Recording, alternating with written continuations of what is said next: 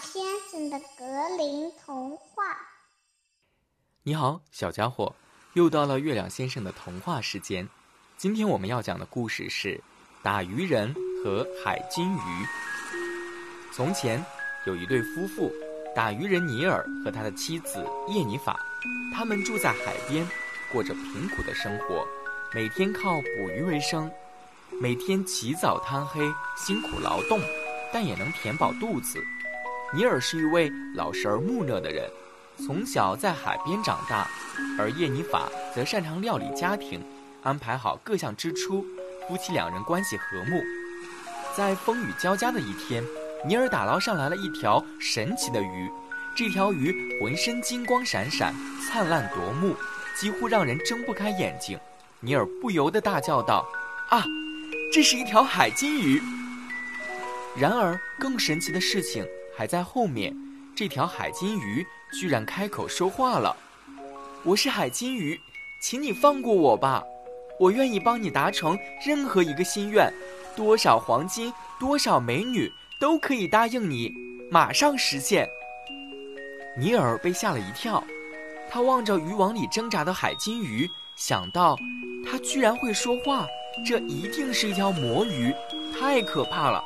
我要远离它，防止有什么灾难降临到我的头上。然后他把金鱼扔回了海里。傍晚，尼尔拖着疲惫的身躯回到了家里。晚饭是两条蒸鱼，和平日一样。他和叶尼法说到了今天的收获。今天的风浪特别大，捕的鱼比平时少很多。但是发生了一件神奇的事。你猜怎么着？我捉到了一只浑身金光的鱼，这只鱼还能说话，说什么？如果我放了他，就能满足我任何愿望。那你要了什么？叶妮法激动地问。哪敢要啊！当时没把我吓个半死，赶忙就把他扔回水里。以后不来找我麻烦，我就谢天谢地。唉，好吧。其实你要是要几袋稻米，咱们下个月就不用去集市了。叶尼法叹了一口气。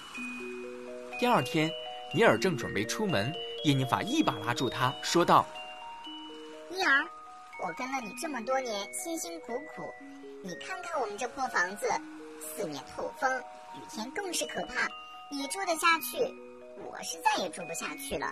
昨天那么好的机会，你应该为我们要一栋新房子，快去海边喊金鱼出来，满足这个愿望，否则今天你就不要回来了。”说着，他把尼尔推出了门，做了一个恳切又期待的眼神。尼尔没有办法，只好说他回去试一试。要是金鱼不在了，那也没办法。说完，尼尔去了海边。神奇的金鱼，我，我的妻子希望得到你的回报。如果你能听到的话，我们希望能改善我们居住的房子。不一会儿。海面荡起闪闪波澜，变成了黄蓝色。一条金鱼鱼跃而出。海军鱼说道：“你回去吧，你的妻子现在已经坐在新房子的门口了。”说完，金鱼又坠入海面，仿佛什么事都没有发生过。尼尔匆忙赶回了家，远远的他就望到一所崭新的大房子坐落在自家原来房屋的地方。叶尼法笑容满面的依在门口，他拉着尼尔的手进了屋子。这一切都太神奇了，尼尔，看呐，我们的新家！你看，这是亮堂的客厅，这是崭新的卧室，还有布置了各种漂亮厨具的厨房，还有看这儿，我从没见过这么美丽的花园。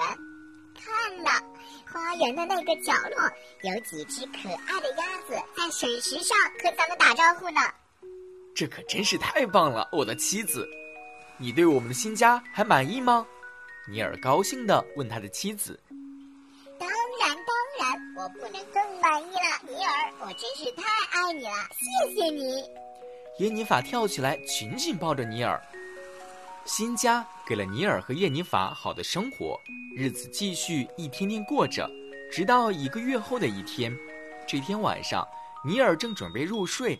叶尼法轻轻地拍了他一下，犹豫了半晌，和尼尔说道：“尼尔，我怎么了？有什么事儿就告诉我吧。”尼尔回答道。“嗯，我很喜欢我们现在的房子，但是我觉得这个房子其实还能更好一点。你记得吗？前几天我们还说我们会有五个孩子和很多很多的孙子孙女。那个时候，这个房子就有点太小了，它的院子也不够孩子们放开玩耍，还有花园。其实我不太喜欢它的设计。啊，你真的这么想吗？这已经比我们之前的破屋子好太多了。尼尔回答道。尼尔，听着，我觉得这对于金鱼来说就是一句话的小事儿，何况你还是他的救命恩人。你再去找金鱼，这次我们要一座城堡，这样以后一家人就可以无忧无虑的生活了。不，这行不通，耶尼法。尼尔皱着眉头。你不想和我要很多很多的孩子吗，尼尔？如果你还这么想，那明天再去找金鱼，满足这个小小的愿望。在成功以前，我不会和你说话的。说完，叶尼法转过身睡去了。第二天。尼尔带着复杂的心情上路了，在海边，他根本没有打鱼。